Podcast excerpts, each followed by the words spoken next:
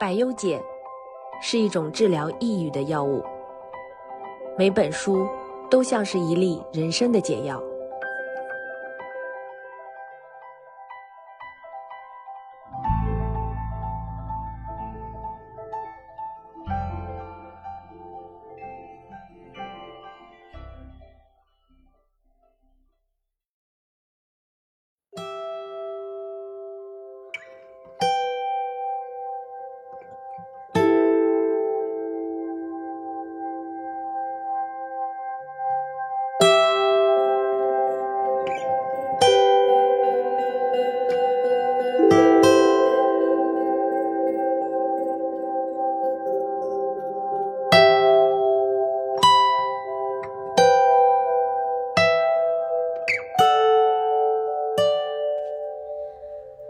大家好，欢迎收听新一期的《一粒白油姐》，我是主播小鹿。今天我们要聊的故事里面有很多很漂亮的图片，我会把这些图片都放到听友群里面。如果你也感兴趣，可以加我的微信 a m y l u l u 一一二八，我会把你拉到我们的听友群里面，你就可以看到这些照片了。今天我邀请到的嘉宾呢，也是《一粒白油姐》的忠实听众，他是一个很酷的男生。他叫玉米，你先介绍一下自己好不好？让我先了解一下你，然后也让听众可以了解一下你。嗯，好呀，好呀，嗯我叫 Raet R A E T，然后我有个中文名叫白玉米，我是一名街头涂鸦艺术创作者。呃，够了吗？可以啊，可以啊，你你你还有其他想分享？其实我想，大部分人可能会跟我一样，就是听到街头涂鸦艺术迷的反应都是啊，街头涂鸦好像很酷啊。然后，嗯嗯，它它具体是个是个什么样的情况？是不是会跟我们想的一样？因为你知道，你刚开始呃，我们加微信聊，然后你说你是。呃，听了百优姐过来，然后是做涂鸦的，我一下子兴趣就来了，你知道吗？真的很少是吧？有这种这种机遇。对，就是你想，我会自然的想到，呃，我相信其他人也会感兴趣的，比如说你为什么会去做涂鸦？然后一般都会在哪里涂鸦呀？然后呃，不不被接受或或不被允许的，然后要要不是能够很。很大方的去去创作的，甚至可能还会受到一些呃干扰。嗯嗯嗯，是的，是的，这些也是我现在也面临的问题，很真实的，给你刚刚全都说出来，是吧？啊，是的。嗯。哎，那你平时都在哪里？呃，会做涂鸦的创作，然后为什么会去想去做这些创作？嗯嗯，平时的话呢，如果是我。嗯，有空的话，我如果因为我的作品其实有很多不同体量的，如果是一些小东西，就是或者是一些小的稿子，我就会在一些城市的角落啊，或者是一些街道的一些不起眼的地方啊，我觉得那位置好啊什么的，然后我就会去用我那些小作品去做它。如果是一些我的大作品，我可能会喜欢在一些，嗯，就好像我在广州嘛，广州我们这边有一个呃专门做涂鸦。呃，这种呃艺术的一些呃店，然后就有一家是我团队在的那家店，然后这家店它有申请一个很大的一个公共区域，然后那公共区域很多很大的墙，我可能会去那些大墙去做作品，就这这种两种情况，一种是单纯在街道上面这种。呃，算是法律的灰色地带这种地方创作，一种是合法的，就在园区，因为他们创意园是有合作的嘛，所以可以在创意园里面进行一些很安全的创作，这种可以画一些很大的作品。嗯，是暂时是这两种情况。当然也有一些大作品可以在街道上上面做的，只不过这个时候呢，你就要非常注意，有很多一些可能，包括呃周围的人啊，或者是周围的监控啊，或者是说这个地方的那个政治语境啊，或者是这个街道的呃，我我其实有一个想科普给大家的一个小东西，就是我做涂鸦我才发现，原来城市是有分一级街道和二级街道的，不知道你知不知道？不知道哎，不知道区别是什么？区别就是区别就是呢，呃，一级街道它如果有任何不美观，或者是任何跟它本来街道没有策划就出现的东西，如果出现了的话，就会马上被那些环卫清清理掉。就因为一级街道他们是算是那种什么省长、市长会来观光莅临的必经之之路，所以说这种地方呢，你无论画什么作品都好，第二天都会被刷得干干净净。这个是我有一次在一个咖啡店，然后它墙外就是对着一个很宽敞的一个大马路，然后那大马路他们就跟我说这是一级街道，如果你在我咖啡店门面画的话，我不知道会有什么呃后果，但是你可以试一下，然后我就试了。呃，结果还好，因为可能是它是属于店的一部分，所以当时没有被清理掉。但是我知道了这个这个情报吧，算是我觉得还挺好玩的。嗯，OK，哎，那你现在就是做涂鸦这个创作有多久啦？有多久啊？我大学，嗯，大大学开始，嗯，到现在今年毕业第二年，应该五年了，差不多。为什么喜欢涂鸦？为什么？我觉得这个问题，其实我觉得好像每个人都会有经历过。为什么我要做某种事情的一种，呃，一种心心理、心理、心理上面的一种自我、自我呃解解答，或者是自我提问。就如果是我的话，我可能会说就是这样子的。我其实呢，我自己解剖过我自己的里面。就如果我把我自己里面打开给你们看的话，其实我可以总结四个关键词给你们，就是。一个是冒险，一个是神秘，一个是叛逆，还有一个是人。就是我的身体里面有这四个东西在。就我看过，我仔细看了一下，哦，原来是这这几样东西在驱使我不断的去做选择也好，或者是。干的任何一件事情都好，就是我选择了涂鸦，也是因为我第一是刚刚说到冒险嘛，这个事情其实就是因为涂鸦，我们会去到很多不一样、奇奇怪怪的地方，就可能平时人们不会去关注或者是注意的地方。有些地方就是呃，比如说是一些废墟，然后废墟的话有很多种，有一些是那种。呃，很有一种是村落式的废墟，就可能整个村荒废了，然后没人去的。然后有一些就是一些呃本来有功能性的一些建筑，比如说酒店啊，或者说是厂房啊、机电厂啊这些，就是这种地方。然后我们就很喜欢这种地方，因为这里有很多墙嘛，然后大家都是哇。一一发现一个这个地点，就把自己当成是自己的秘密基地的样子，然后每次都会去画，每次都会去画。就在我家乡，我也有发现一个我自己的秘密基地，就是一个荒废的机电厂。就不知道你有没有看过，有一部纪录片上年很火的，叫做《切尔诺贝利》。嗯嗯，那核电厂嘛。对，那个核电厂。然后我那个我家乡那个。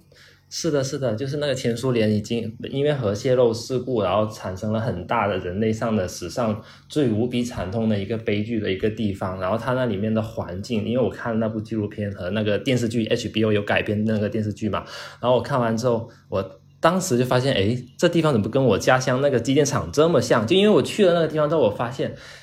它地上散落着很多那种口罩和手套，哎，你知道吗？就那种防毒面具，然后手套那种。对，因为我发现可能是他们的那种某种某种部门是有呃共通的，就是那种类似于工程部或者是什么实验部吧，就他们会做一些很类似的东西，所以它整个给我废墟，而且它也是很大很大的一个地方。然后我当时一进去，整个人就很震撼，就说哇塞，这简直就是切尔诺贝利在我家乡这边的一个版本，就有那种感觉，就是就一切都已经呃变成虚无了，但是某种某种人们。呃，还使用过的某种东西的痕迹依旧在这里，这样子就很很很特别。对，这个是我冒险的部分。嗯，很酷，很酷。嗯，然后还有其他三个部分的话，就还有就是那个叛逆，叛逆就是像刚刚说的涂鸦这东西，它其实并不算是呃完全合法的一个产产出作品的一个一个图一个方式吧。所以说，经常会有一些。呃，情况是这地方其实不给你画的，但是你又觉得这地方很好，那怎么办呢？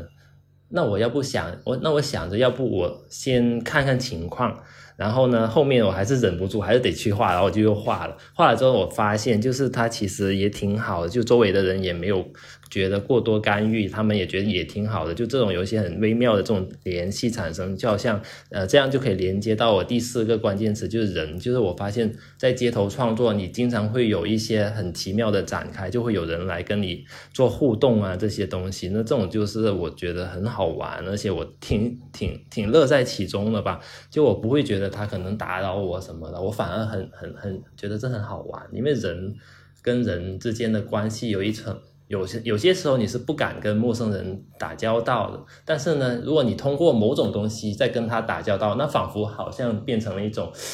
就是变成了一种，你好像可以跟所有人打交道都没关系，就有一种途径可以让你。呃，无无所畏惧的去跟别的别的世界的人，或者是别的人接触，这样子还挺好玩的。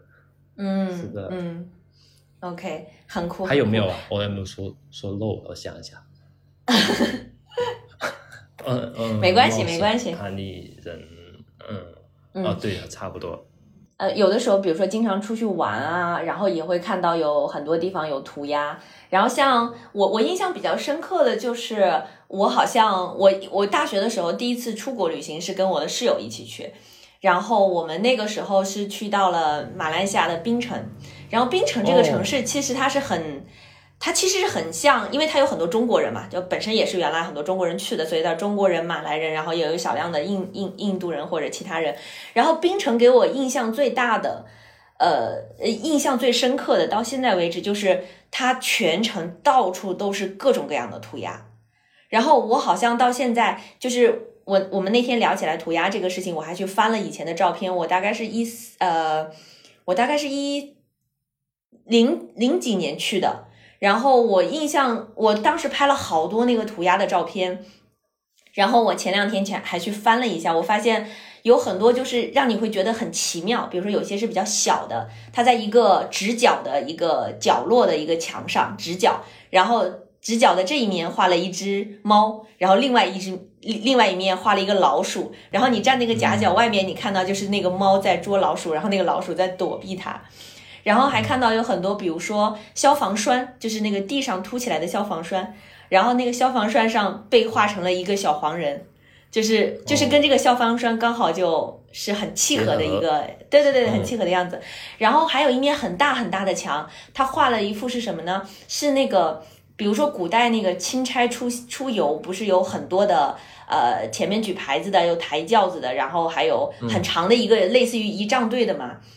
是的，然后他那个一幅很大的画，就是一个钦差出游，但是是猫钦差出游，就是所有人都是猫头。嗯，很好玩诶，这个。对，很酷。然后这张照片，我待会儿可以把照片发给你。然后就是还有一类呢，也是我我看了一下，它有一类是这样子，它是墙上的涂鸦跟。呃，一个呃装置刚好结合，因为有一面墙，它那个门上面停了一辆很破旧的摩托车，自行车，对，或者自行车，很破旧，很破旧，对对对。然后他在那个上面画了一个小孩子骑在那里，然后就装置跟画照片，嗯，完美的结合在一起。然后就，嗯，我的感觉就是每次看到这种，我就会觉得很 surprise，是一个小惊喜。好像我那次出行的照片里有一半都是涂鸦的照片。天哪，这就是街街道跟你产生的一些联系。对啊，对啊，就是我好像感觉，但是国内确实呃看到的会比较少哎。嗯。刚才你说的那些大作品，好像我印象中好像，比如说类似于北京的七九八这种艺术园区里面，可能才会有。对对对，是的，七九八我也去过，那里确实有很多大的作品。嗯嗯，然后平时我们的街道上面，其实由于不同城市它有不同城市的那种管理制度，有些城市还是会比较开放的话，它会有一些嗯涂鸦人专门会去创作的有合法的一些区域，但是比较少。然后大墙的话，我们在我们这个圈子里面也不是圈子，就我们这一边我们会把它称作 mural，就。叫做壁画的一个级别的一个东西，然后这种这种其实怎么说？国外我发现确实有好多，可能国外的一些人文机构或者说是一些呃公益机构，他们会去举办一些呃艺术节之类的活动，然后这种活动基本上都会请一些这种画画 mural 级别的艺术家过去创作，而我们国内其实这种活动还比较少，就类似于那种就有很多那种涂鸦艺术节啊，国内其实也举只举办过一次，就一两次吧，在。在湖南某个地方，我以前有参加过，就当时还是挺好玩的。但是就之后就再也没有了，还挺少的，也就零零星星一些组织可能愿意去举办这种活动，但是他们可能更多的人没有了解，或者是没有接触到这个文化，所以他们就暂时没有触碰到这方面了。我是这么觉得。哎，涂鸦这种形式，嗯，是不是相当于在就是各种各样的这种绘画艺术形式里面，也算是偏小众的呀？就有点，嗯，我不知道是不是有点像，比如说像像像唱唱像唱 rap 的人，也是音乐里面的街头出来，然后小众这种感觉。嗯嗯嗯，涂鸦这个东西，如果是呃从它本质意义上来说，涂鸦它其实。因在我们中国人说中国话的涂鸦的语境里面，它其实它意思是不一样的。就可能我们在街上看到任何一样在画在街上东西，可我们都可以叫涂鸦，因为涂鸦本来意思就是乱涂乱画或者是画在墙上的东西嘛。但是涂鸦这个词，如果是用美国那边的叫法，它其实有一个精确一点的叫 graffiti 的东西。嗯。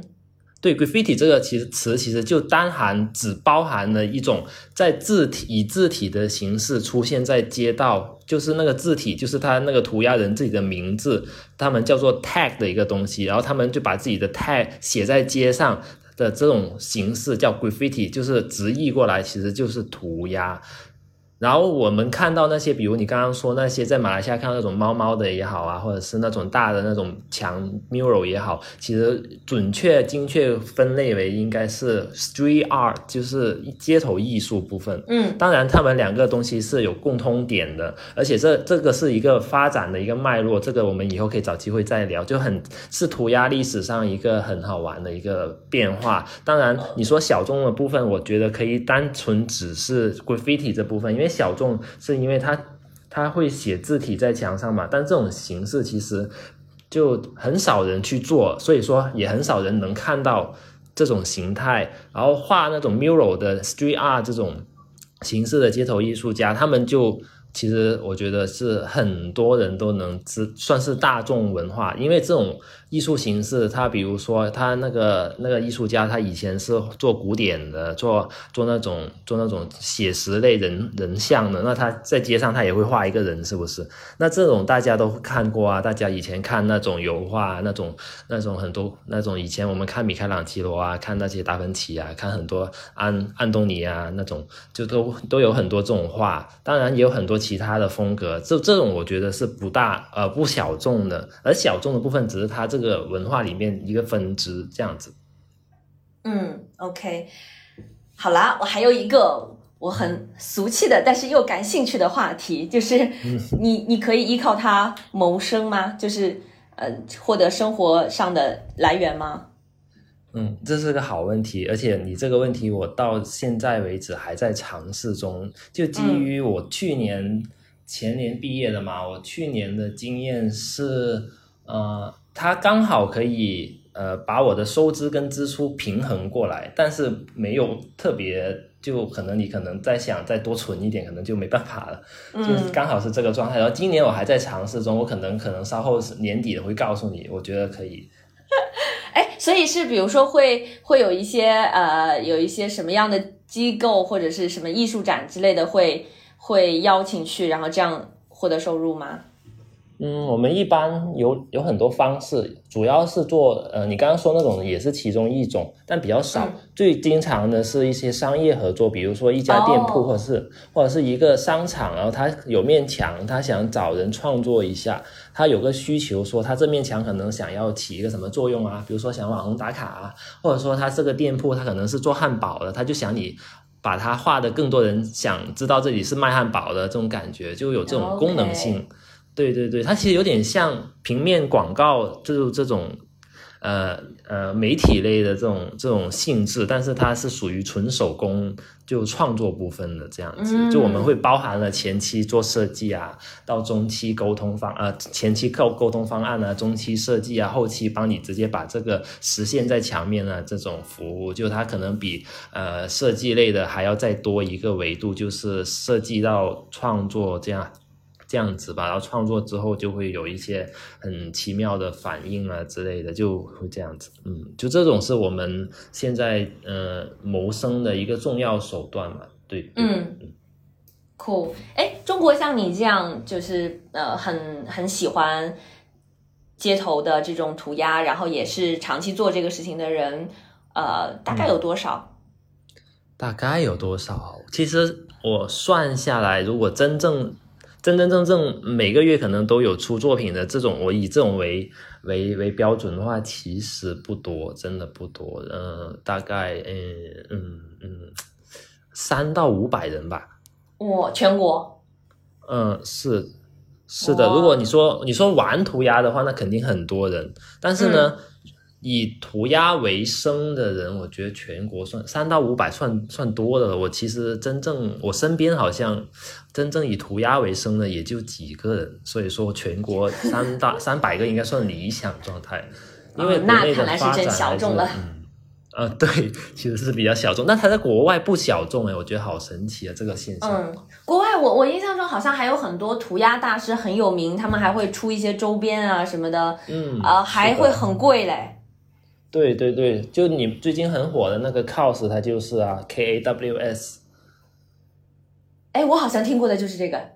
是啊，就是那个头上长骷髅的一个一个公仔的一个一个玩具的一个、嗯一个设计师，他以前就是做涂鸦的，然后后面他慢慢走当代艺术路线了，然后他就嗯火了，不是不是走就火了，就是他很努力创作，然后然后就有积累嘛，然后慢慢的大家也发现他的作品比较比较耐人寻味，或者是比较受人喜爱嘛，然后就慢慢慢慢有合作，就越来越火了，就这样。嗯，OK，好呀。嗯那聊了很多你，我们接下来聊聊你今天想聊的这本书，好不好？好啊好啊好啊，嗯，太好了今天呃，玉米想要跟我们分享的这本书是一本绘本，呃，嗯它的名字叫《失物招领》。然后玉米来跟大家介绍一下这本书吧。好的，那我可以直接先从这本书的封面的下面的最后，呃，它其实这封面有有有有几个字，然后它有一有几个中文，有几句英，有两句英文，然后剩下就是作者和翻译嘛。然后我把它呃唯一一段英文在封面的最底下念给大家听吧。它这段英文是。A tale for those who have more important things to pay attention to。然后它的意思就是一个属于那些应该值得注意的重要的东西的那种故事。然后他这本书其实就是讲的这种你应该值得注意的那个重要的东西。是的，然后故事开头其实就是用了一个倒叙的方式嘛，就是有一个男主人公他在讲他在讲述自己有一次在沙滩上面发现了一个走丢了的东西，然后那个走丢了的东西，这东西要加双引号，因为这东西呢，它它样子怎么说？它样子是有点像是一个茶壶，然后那个那个茶壶呢，很大的一个茶壶，然后呢，它是有几几条腿，然后这几条腿呢是会动的，软软的，有点像，嗯，有点像橡皮泥，但是它可以可以可以自由活动的一个一个东西。然后那个男主人公呢，发现这个东西之后呢，他就跟他做了一些互动嘛，然后他发现他挺好玩的，他会他会跟那个东西会跟着他的一些反应做出反应，然后那个男主人公发现这东西，呃，到到中就到了。呃，大概就有一段时间过后嘛，那个沙滩上面人都走了，他们就那男主人公就发现这东西好像没有属于他的地方，他也没有回家，他也没有去哪里。然后那男主人公呢，就开始带着他去呃寻找属于他的一个地方，或者说是帮他找到属于他的地方的一个故事。当然，这个故事中间发生很多有趣的事情。你们如果还没有听、还没有看过这个故事，或者是没有没有接触过这这个《失物招领》这本书的话，其实可以先看一下，再来听，因为这个中间有很多东西要你自己亲身感受，我觉得是最好的。嗯嗯，这本书就是啊、呃其实它是一个绘本。玉米跟我分享这本书的时候呢，我就赶快先去看一下它的简介，然后也想去买它。但我后来发现，好像已经比较难难，嗯，比较难买到呃全新的正版了，好像它已经。不再印刷了，对对对对对。然后我现在，我我大概在京东上问了，啊、我在某东上问了大概有十几个商家，然后基本上每一家可能只有一本到两本这样的库存，基本都是二手的，没有新的，所以我我也只能买了一本二手正版的，而且它现在因为已经绝版了，所以它的二手已经比呃原来的书要贵很多了。然后，但是我还是很还还蛮想拥有一本的，因为我看了一些介绍，然后包括嗯、因为因为这本书最后还被拍成了动画，所以我又去看了一下动画，然后就他给我的触动也是蛮大的。呃，玉米，你可以分享一下，就是你当时看这个绘本，你为什么很喜欢它？呃，这本书给你带来了哪些影响呢？嗯，可以这样子说嘛，就是嗯嗯，怎么说？这是一本超呃关于超现实主义风格的一本书，然后其实我自己个人是很喜欢这种风格，就他他读完之，而且这本书读完之后呢，他会让我内心充满力量，而且会感觉暖暖的，不知道为什么，因为这本书其实通篇讲下来只是讲他怎么帮他找到一个归属他的地方的一个故事，但是他也没有提到过什么东西很温暖，但是我看完之后，他会有给我这种感觉，然后这个这种感觉，我要是比喻一下，我觉得可以像是这样子，就比如说你本来早餐打算只吃一片很普通的吐司，可能你只是刚买好，然后就是打算就咬两口就上班这样子，或者去哪里之类的。但是呢，你看完这本书之后，它有点像是在你不注意的时候，在你那片吐司上面偷偷抹了一片黄油，然后呢，你吃下去之后就发现，嗯，这味道怎么这么这么好吃？就有这种感觉，就它是把你一些你觉得日常很普通的东西变得不普通了。这本书就是给我一种这样的感觉，所以我想推荐它，也是因为它有这种，就让你的生活有产生一些变化嘛。然后这本书其实还有一个原因就是，嗯，它让我理解到一样东西，就像就像是这个，嗯，我们做这个节目不是叫百忧解嘛，一粒百忧解。然后我很喜欢小鹿你的那个 slogan，就是呃，书就算是人生的解药这句。然后就是他这本书其实也是我的一个解药，就是它跟你产生某种某种呃联系，它让你发现，就当你身边的人都没有理解你的时候，你至少还可以在别的地方找到理解你的人，就像他这本书一样，然后他就像为你敞开一个大门，就是觉得其实这个世界上你并不孤单，无论任何时候你都有可以面对一些你不想面对事情的勇气，你从此也不会再迷失自我，就有这种感觉，所以这是我想推荐这本书的原因。嗯。嗯，啊，我刚刚好喜欢你的那个比喻，吐司上面的黄油，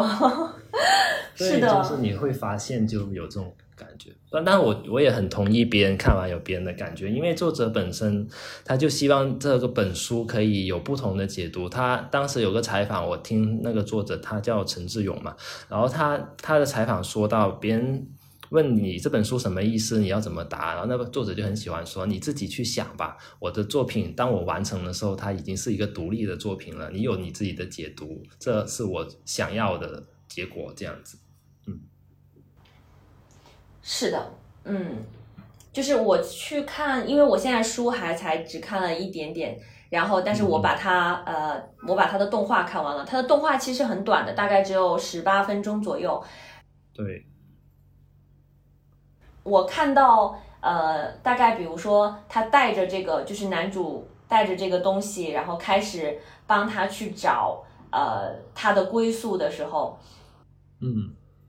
那个画面是他一路上经过很多的东西，呃，身边的很多东西都，就是这个装置，就这个呃朋克蒸汽朋克的东西，它跟周围的很多东西都是格格不入的，它看起来非常像个异类，对，它非常像一个它无法被归类的，嗯，就好像它是一个呃，甚至可能他在路上问别人说你你知不知道呃这是什么？你知不知道他他他是谁？然后甚至都有很多人不理他，就看待他像一个怪物一样。他走了很久，然后找到了一个呃，推开一扇门，找到了那些呃一个新的乐园给他，然后那里面的所有的东西都非常的奇怪。对，就跟他长得长得很像，就是都是很奇奇怪怪的感觉。对，我一下子就有一种感觉是，嗯，有的时候可能我们在某些方面，或者是啊，或者是在某一些性格特点，可能显得有一点格格不入，然后就会产生。很多的孤单啊，然后会不被理解，会被遗弃这种，嗯，这种感受，呃，甚至你可能会觉得很孤单，是不是只有我是这样的？我我我要不要随波随随波逐流？我要不要跟大众一样？这个故事突然让我觉得说，其实不会的，一定会有另外一片地方。那那些人很像你一样，你不会格格不入，然后你会有新的伙伴，你会在那里找到更多的快乐。你在这个世界可能是个怪物，你在另外一个世界里可能就是一个非常受欢迎的 super star。嗯，没错没错。就让我觉得，就是我是从他的视角，我我还不是从那个男主的视角，然后给我一个很大的感受，我就是觉得有的时候，我觉得我被世界遗弃了。尤其是夜深人静的时候，你觉得对对对，你有很多东西得不到的理解，但是实际上这个时候你会也要告诉自己，还有啊另外一些 moment 是这个世界很爱你的。嗯嗯，没错，真的是发现到最后，嗯，原来想象力和好奇心这两个东西就是会将。你整个人包裹住，就因为你很多时候不被理解，是因为你是充满。想象力，你因为你有很多想象你自己被理解的时候嘛，然后当这种时候没有打开的机会，你就觉得很失落啊，就像那个就叫 lost thing 那种感觉，就 lost 嘛，就迷失或者是丢失，它两个意思都有嘛，就是这样子。而且你有没有发现，就这个故事中间还有个转折，还挺好玩的。它中间的转也不是转折，就是有一个事件。有个事件就是那个男主人公他看电视嘛，因为那个 lost thing 他放在家里，他爸妈也不喜欢他，也想他赶紧走，或者是让他归还到原来的地方。然后那 lost thing 他就没办法，就只能躲在仓库里嘛。然后男主在那里看电视，突然间看到一条新闻，那里很搞笑，就写的，呃，你有什么东西是你觉得奇怪，但是你又不知道怎么处理的吗？然后还有些东西你平他没有名字，不知道怎么归类的吗？就有种广告很很重的那种广告的感觉。然后最后他就。有一句标题就写着“联邦稀奇古怪物件终结事务所能帮到你”，就这种广告。然后那那主人公看了之后就，哦，原来可以去这个地方。然后他这个一开始我看到这里我就以为，哦，原来。然后这故事结局是这样子，他可能就去了一个什么，就这个什么联邦稀奇古怪物件事务所，然后他那个 logo 很好玩，这 logo 还是个小猪，这小猪长了个翅膀的。我想，哦，这东西原来是去这里啊，我就这么想。然后后来没想到，就他带着这个 lost，第二天呢，他就带这个这个小小东西，不大东西，大东西，带着大东西去到这个地方之后，他是给我一种很严肃的感觉，就我觉得你看到这边也是，他会有种很压抑的感觉。你看你看的时候有什么感觉？嗯，有，嗯，你你想它的大门，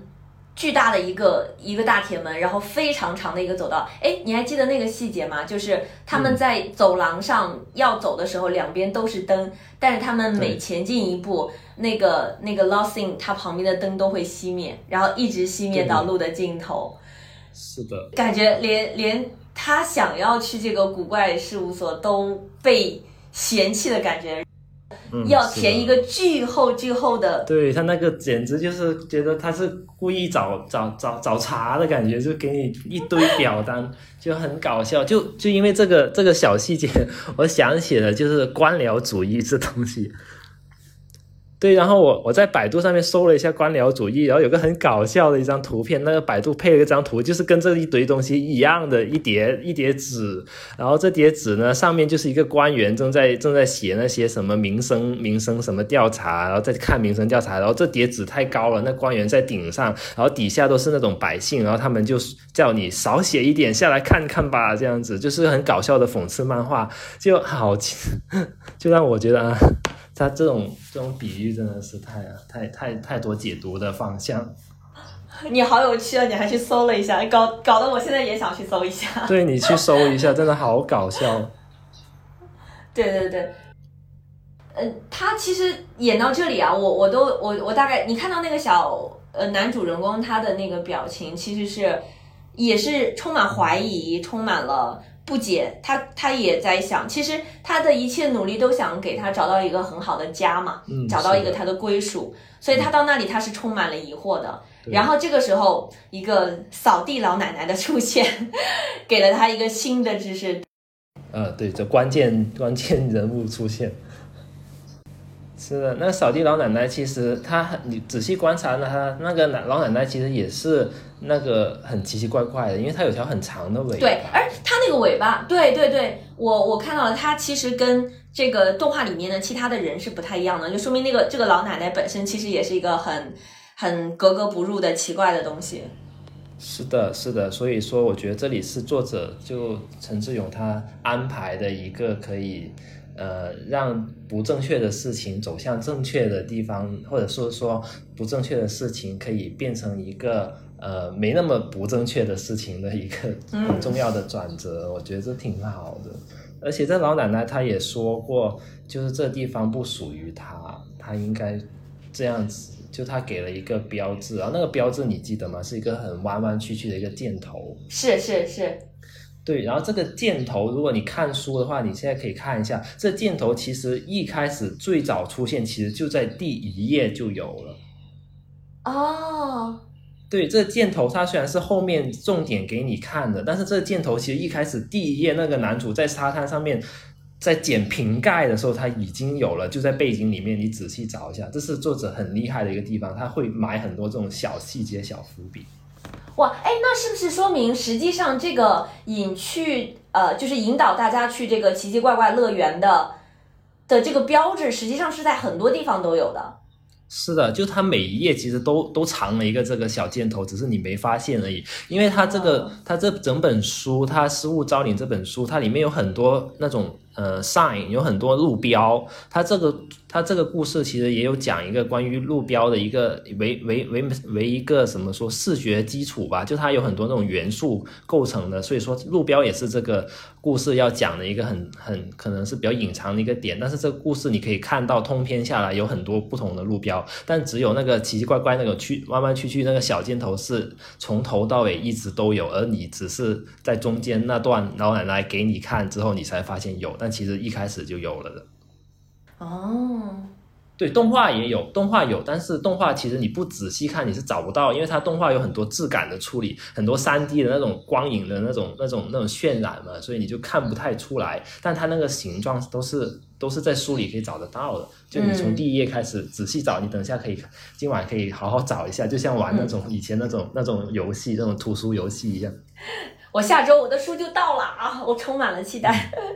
哦，对，那你下周开始找吧，挺好。嗯，哎，呃，就前面我还觉得好快乐啊，就是尤其是他在呃给那个乐园里面很多这种奇奇怪怪的东西，然后看到他们很开心的飞来飞去啊，绕来绕去的，然后你觉得哎呀好开心好开心，然后结果你知道这个的 ending 又让我觉得突然的，你知道心头一痛。哦，他那个彩蛋是吧？对，就是那个 ending，就是男主长大了嘛。嗯。嗯，对，男主长大了。对，然后他他也开始生活在这个规规矩矩的世界当中，坐着电车上着班下着班，然后他在电车里面就在想说，呃，好像我已经越来越少看到奇奇怪怪的东西了，啊，都开始变得很是是正常打引号的正常的东西了。是的。呃，是这些东西真的越来越少了吗？还是？只是我不再注意到他们了。嗯，最后一句是说，啊，我想也许是因为我总有要忙其他的事情吧。突然感觉到一下子就被击中的那种，就是你知道吗？就是人成年了之后，实际上，呃，带来的是成熟，同时失去的是很多的好奇心和这种求知欲的。因为好奇心没有了，所以实际上不是那些奇怪的东西变少了，而只是我们不再去在意他们了。我们不再去在意他们，其实就是因为我们总是很忙，或总是假装很忙，或总是希望用很忙来掩饰自己。是的，就是让你有一种我已经是大人了，我应该做大人该做的事情。有很多事情，我们以前曾经经历过，或是以前曾经发现过的一些东西，当我们长大了以后，其实都慢慢慢慢的，因为某些原因忽略掉，或者是说，可能这就是你自己本身的一个心态的一个变化。嗯，是啊，小的时候我们对奇怪的东西其实都不觉得奇怪的，长大的时候我们就忽略了。嗯嗯，所以说我们看完之后就都会有这种同样的感觉，就是那种啊，我们的那些以前的我们去哪里了，就有点那种感觉。对，然后动画有的时候和和这种就是感觉好，就是一个很小的故事。你知道我为什么要做播客吗？其实我最开始。我去年年底开始跟呃我 partner 一起做播客的时候，那个时候想法很简单，就是觉得说语音这种方式是一种就是内容生产成本不高的方式嘛。它跟你做绘画、做啊做写作比较的话，其实我们可以做的很随意的，嗯，就像我们讲两个现在这样聊天。然后，所以最开始的想法其实特别简单，就是我们两个经常也是会看书，看某一本书或者是看某一个动画的时候，突然会觉得，嗯。解答了某些事情，或者理解了某些事情，对个人的帮助是很大的。甚至可能，比如说看了一本很暖心的小说，呃，比如说我我第一次看那个《杀死一只知更鸟》的时候，我看完了之后，我都觉得，嗯，就是那种内心涌起来的温暖。所以其实我就最开始我们的想法就是想要分享，就是觉得想要把自己看书被击中的那些东西被。呃，影响的那些东西分享给别人看，也许可以帮助到别人，这是这是最开始的想法。后来因为我自己听播客也比较多，逐渐的感觉到了那种被陪伴的感觉。你知道，现在我在做播客的时候，我的心态就从原来的那种想分享，嗯，变成了说我也我也很想去陪伴一些别人。你只要看这个动画的时候呢，我的感觉是说，这个小男孩他的他问了很多人，别人都不认识这个 Love Thing，然后他的爸爸妈妈也不喜欢。他，但是他还是对这个，呃，对他不离不弃，甚至他会跟他一起玩耍，会逗他开心。嗯，其实这个这个迷失的东西，他他是很，他是很孤单的，他是非常非常孤单的，他甚至是很绝望的。他小男孩第一次碰到他，他很怯生生的扔出了一个球，抛了一个想要去，想要去玩耍的这种很怯生生的抛出去。然后小男孩开始跟他玩，然后他就开始越来越活泼，越来越活泼。嗯，就像只小狗一样。对，哪怕是一个陌生人的陪伴，有的时候都是有无限的力量的。然而，我我被别人陪伴过，我现在有的时候也在想说，也许听百优姐的人不会特别多，但如果你听的满某一期节目，或者是某一本书，或者是就像今天我们两个坐在这里聊天，呃，有其他人听到了，如果你觉得。你被陪伴了，这是我最想要的一个一个结果了。是的，可能帮助别人不是一个很难的事情的，并不是说我真的要去解决他的一个问题，或者是我帮助他找到一份工作，不是这样的。如果今天在听播客的朋友，你今天有有很无聊，或者说你觉得今天很孤单，或者是你觉得最近发生一些事情让你很难过。今天我跟玉米坐在这里聊这样的话题啊，你可以听到，然后你听到了之后也觉得很温暖，那就是我们的一种陪伴嘛。那如果我们有这种陪伴，就像动画里的小男孩一直在陪伴着这个玩具是一样的。也许你只是跟他互动了一下，就是这也是一种陪伴，而陪伴就是对抗孤独最好的方式。嗯，很重要，而且还是最重要的一种方式。是的，就是这个东西，这个东西，你刚刚说到陪伴，我又想想到了这个作者他的这些作品，其实一直都是围绕着这个词的。你这么一说，我之前没有想到，就陪伴好像也是我一直想做的事情，好神奇啊！这就这种世界这么小的嘛，就就把这种人连在一起了。其实人，你知道吗？人的人需要关系的滋养，父母的亲情关系、朋友关系、呃，爱情关系，但也有一些关系呢，是那种。比如说像呃，我们是听听一种播客的关系，一起读一本书的关系。其实所有的这些关系是滋养着我们每一个人的。呃，我通过做播客认识了你，我很开心，我们有了一种新的关系。然后我们两个一起创造了新的播客给别人听，也会有别人因为这个我们陪伴了他，这也是一种关系。其实这本质上就是在在利他，在帮助别人。嗯，没错没错，关系真的是一个。很好玩的一个人类特有的东西，嗯，就像你做涂鸦，对我涂鸦，我发现就是，就当我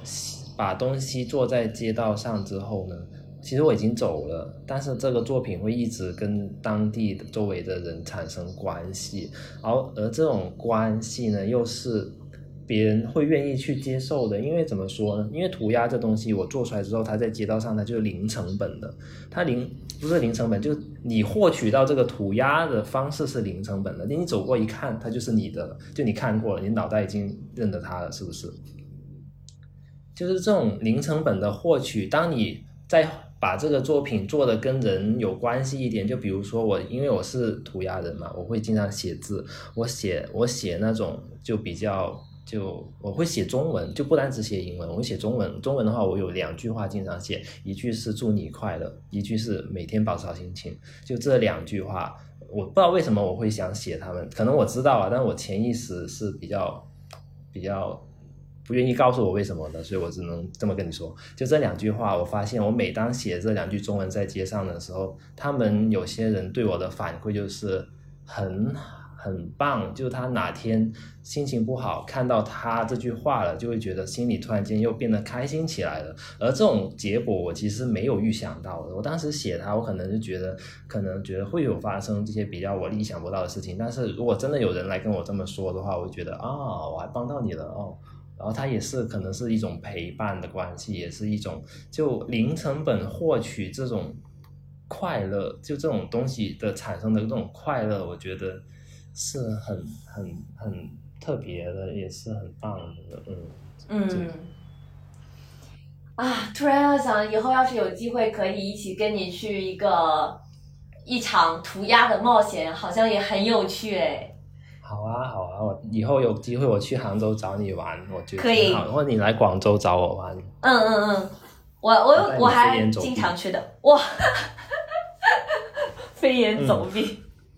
对，就是我们有时候会深夜出门，也会去一些地方，就是创作，就有时候会比较刺激。当然也有不刺激的，可以就像玩游戏一样嘛。你有有有有那种 BOSS 线，你也可以打打普通的那种支线任务嘛，就看你自己喜欢。嗯，nice nice，嗯。好呀，那以后如果要是有什么呃想要分享的，然后我们再跟大家一起聊，好不好？我发现就是你推荐了陈志勇之后，我已经对他的作品产生了很浓厚的兴趣，嗯，是吧？而且而且你知道吗？刚刚刚刚你说过你去过马来西亚的槟城，然后陈志勇他的父亲那一代人，他就是马来西亚人，然后他父亲就是槟城的。对，陈志勇他是移民，他是移民第三代，他第一代祖父母呢是福建的，然后呢，他爸爸妈妈那一代就是马来西亚，他这一代就搬一起搬家到了澳大利亚。哦，原来如此。是的，又又有联系了。嗯，我我真的发现冰城那那种地方还是真的，因为它那个城市有一些古城的感觉，然后也有一些现代的部分。它会有那种文化冲击，而且它本身是一个呃就移民比较多的地方嘛，比如说呃以前广州、福建过去的人也好，就是它那里的文化是很很浓烈的。嗯，是的，就中文、中文、中国文化是吧？对，我觉得其实其他的文化也挺也挺浓烈的。我记得我在那边好像呃，我看了很多娘惹文化，然后也看了很多呃印度文化呀等等。但是它确实中国传统文化体现的也很也很强烈。就是我印象中好像有一幅涂鸦是中国的那个呃京剧的脸谱，明显能看到是被雨水和就是墙体破裂，就是有它有一些残缺了。但是你能看到大部分的那个那个样子，它又有这种呃雨水或强烈墙壁破裂的那个破坏的地方，你能感觉到这个脸谱它是有时间线的，就是我能感觉到它从创作经历了每一天这样的冲刷，然后到今天那种感觉是还很奇妙的。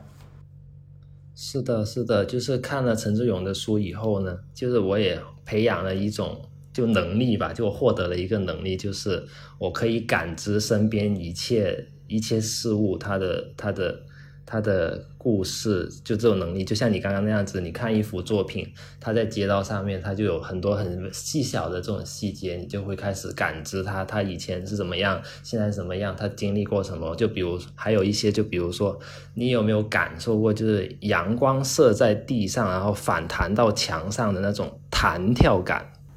哇！你一说之后，我觉得我好，哇！我脑子里全是画面感，我甚至感觉光在跳跃。是的，就是，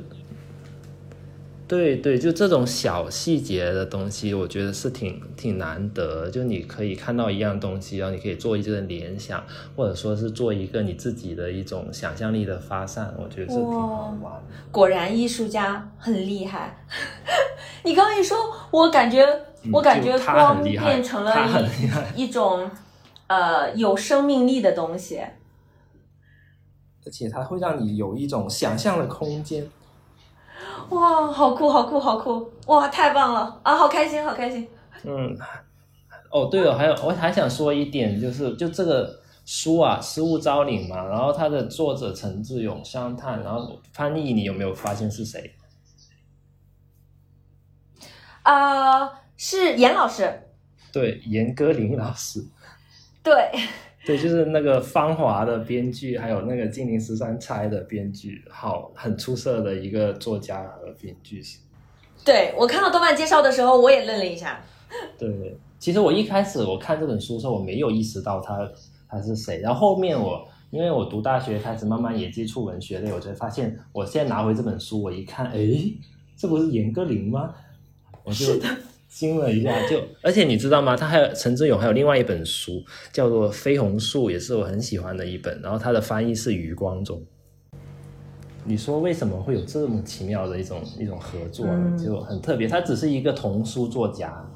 就是你会发现有些文学大家，他有时候就会跟一些这种绘本大家会有一种莫名其妙的一种联系，很神奇。啊，我准备想要再去看看，我下一本想要看一下他的那个底案，然后感觉也是一个非常嗯，天呐，它是神作，我觉得真的是。对，还有还有就是你推荐的那个别的国家都没有这本，我也很想看。对，底案它是呃可能偏向于图像小说那类，就 graphic novel 那边去，因为它没有文字跟你讲，但是它有文字的地方是在于画面里面，它把文字变成了一种，因为它。故事叫底岸嘛，他他把那文字融进画面里面，他甚至自己为了这本书创造了一个语言系统。就你明白我意思吗？就就在那个世界观里的是吗？对，在那个世界观里面的语言，所以说它文字是这样子，你是看不懂的。就你可以 切切身切切实实感受到它是另外一个你不熟悉的世界。对，就有点像看魔戒一样，你知道吗？魔戒就那个霍尔金，他不是也是创了个叫什么啊？他那个叫什么雨啊？就那个霍尔金，他不也是做了一个魔界世界里面那个那个是精灵雨还是什么雨嘛？就那种感觉就很厉害的一个啊，不知道已经难以形容这个这个这个的。对，还有就是那个你你推荐的另外几个，我也我也很想，我稍我看了一下简介，我就觉得好想看，而且这这几本在呃豆瓣上的评分也都非常的高，嗯，就感觉共鸣的人很多很多很多。是的，是的，就我觉得真的是，但是他在国内好像又挺小众的。我发现我跟很多人说，他们都不认识，还是说国内看绘本的人比较少，我不太懂。但是可能国内的绘本还是主要集中在这那种小孩子的这种呃童话的呃这种会比较多一些吧。我觉得像陈志勇的绘本，其实明显就是通吃啊，对通吃绝对是，就是老少咸宜都可以看啊。嗯，是的，而且每一个阶段的人看他有不同的感受，我觉得真是很厉害。是的，是的。啊，太棒了！你帮我打开了一个新世界的大门。嗯，是他是陈志勇，我只是帮他帮你打开。好呀，那我我我今天会把，因为我刚突然想，就是我们在聊的，因为语音呃必然还会有一些限制嘛，比如说我们会聊到一些很好看的照片，包括我相信可能会有很多人也想看你的作品，所以我刚才脑子在想，我要不要把这些图片放在一个地方，可以这样给大家看。哦，OK，Anyway，这个我待会儿可以再想一下，我可以放一些在 Notes 里面，在 Show Notes 里面，然后当然我也会分享一些在我们的那个粉丝群里面。